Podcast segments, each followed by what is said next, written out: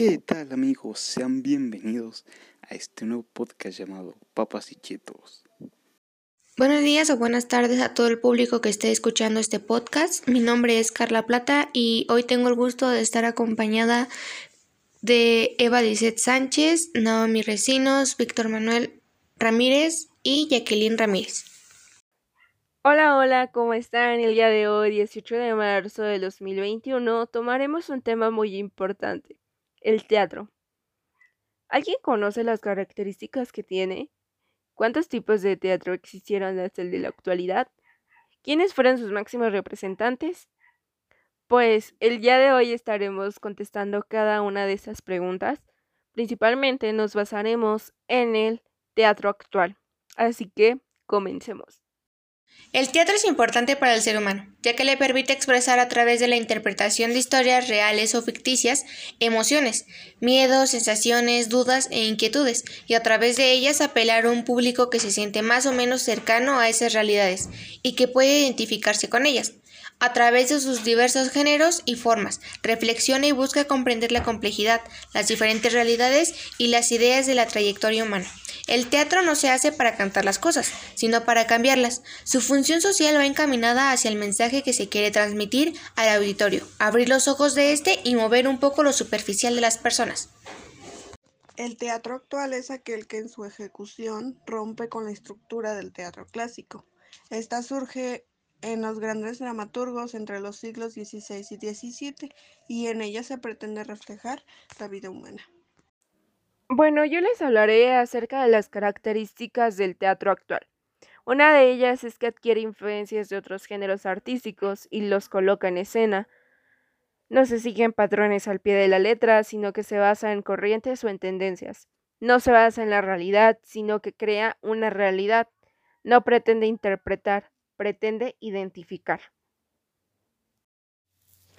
Contiene ideas inalteradas. Durante el siglo XVII, las ideas arquitectónicas y escenográficas de los teatros se mantuvieron inalteradas. Uso de la comunicación. Se empezó a oscurecer el auditorio con el fin de centrar la atención de los espectadores en el teatro y no en los demás asistentes. Contiene escenarios vivos. Los escenarios son parte de la obra y cambian según la escena. Existen varias formas de hacer el teatro podemos encontrar el teatro renacentista, el teatro isabelino, el teatro barroco, el teatro del siglo XVII, entre otros. Entre sus tendencias está el teatro absurdo, el cual se caracteriza por tramas que parecen carecer de significados, diálogos repetitivos y falta de secuencia dramática, que a menudo crean una atmósfera onírica. Tienen fuertes rasgos existencialistas y cuestionan la sociedad y al hombre.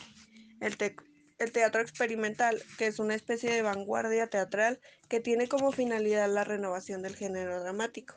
El teatro social, el cual transforma a los espectadores en actores y promueve la resolución de situaciones conflictivas como técnicas teatrales. Y por último, el teatro existencialista, el cual se basa en escenas de angustia y ausencia relacionada con las experiencias del ser humano y habla de que cualquier acción del ser humano es absurda e inútil y conlleva el sufrimiento y el sacrificio.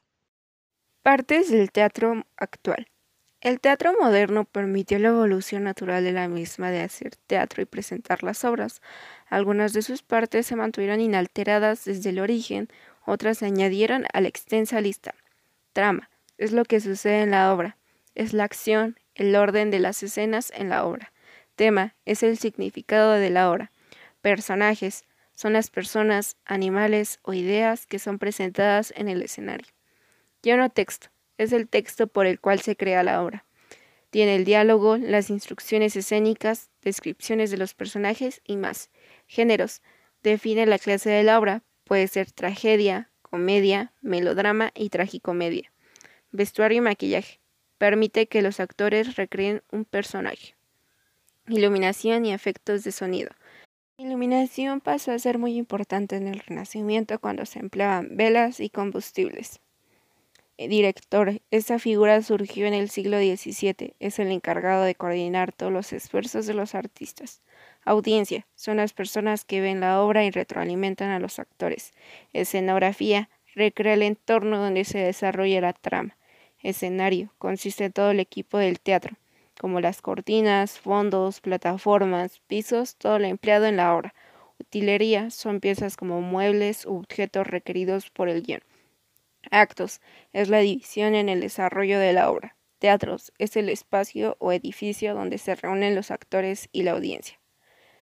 Convención se define como la cuarta pared, es lo que divide al público de los personajes. Camerinos es la habitación donde los actores se cambian y maquillan. Concha acústica son cortinas de metal que permite que el sonido viaje hacia los espectadores.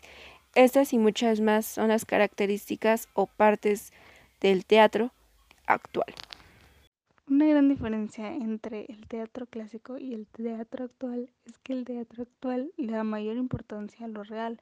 El actor carga más energía e importancia en su personaje que en el texto teatral, ya que el personaje se sumerge en contextos sociales, humanos, y esta es la forma en la que vemos y vivimos la realidad a través del personaje. Otro elemento importante son los temas que se utilizan, ya que estos no son presentados de una manera idealizada, sino que son presentados como lo que son. Estos temas pueden llegar a ser en cierta parte tabúes sociales. Desde la antigüedad, las artes escénicas han sido la forma de expresión y rebelión social más popular e ilustre. Los primeros dramaturgos en la historia fueron los griegos, específicamente Sófocles, Esquilo, Aristófanes y Eurípides, cuyas creaciones se consideran una fuente de inspiración para el mundo de las artes. Más tarde, en el siglo XVII, se alzó una de las figuras más destacadas de la literatura, el inglés William Shakespeare, Gracias al auge de las tragedias y comedias, el dramaturgo se consolidó como un claro referente del teatro. Incluso muchas de sus expresiones se han incorporado a los coloquialismos de muchos idiomas. Por su parte, España también dio vida a una estirpe de grandes dramaturgos, en los que se encuentran Félix Lope de Vega, Tirso de Molina, Pedro Calderón de la Barca, pero sin duda su mayor exponente fue Miguel de Cervantes Saavedra, autor de la magistral obra Don Quijote de la Mancha, considerada la primera novela moderna y la mejor obra literaria del mundo. De igual manera, el continente americano también ha tenido soberbios exponentes de la dramaturgia. Tal es el caso de los uruguayos Mario Benedetti y Ricardo Prieto, o los mexicanos Luis Basurto y Vicente Lereño. Y actualmente los dramaturgos que más han sobresalido en el teatro en el momento son David Olwin, que es considerado un hombre de teatro en toda regla, el cual es reconocido como uno de los dramaturgos mexicanos contemporáneos más importantes en la actualidad. Se ha desempeñado como docente en la Facultad de Filosofía y Letras de la UNAM, el CUT, el Foro del Teatro Contemporáneo, el ITAM y el Centro de Capitación Cinematográfica. También se encuentra Daniel Veronese, que es autor de más de 20 títulos y director de más de una decena de obras. De igual forma está Edgar Chías, y la importancia de este radica en que forma parte de una generación de brillantes dramaturgos a los que Fernando de Ita se refiere como la sexta generación de dramaturgos mexicanos a partir de Rodolfo Usigli. Y también se encuentra Angélica Lidl, Alejandro Ricaño, Juan Jim, David Gaitán, Javier Daulte, Adrián Vázquez y Nassim Solimapur. De esta forma llegamos a la conclusión que no debemos olvidar el teatro. Es en esencia una representación. Todos estos elementos no establecen diferencias esenciales entre el teatro antiguo y el actual. Para que exista el teatro es necesario que haya un texto, el cual va a ser representado por unos actores frente a un público que asista a ver dicha presentación.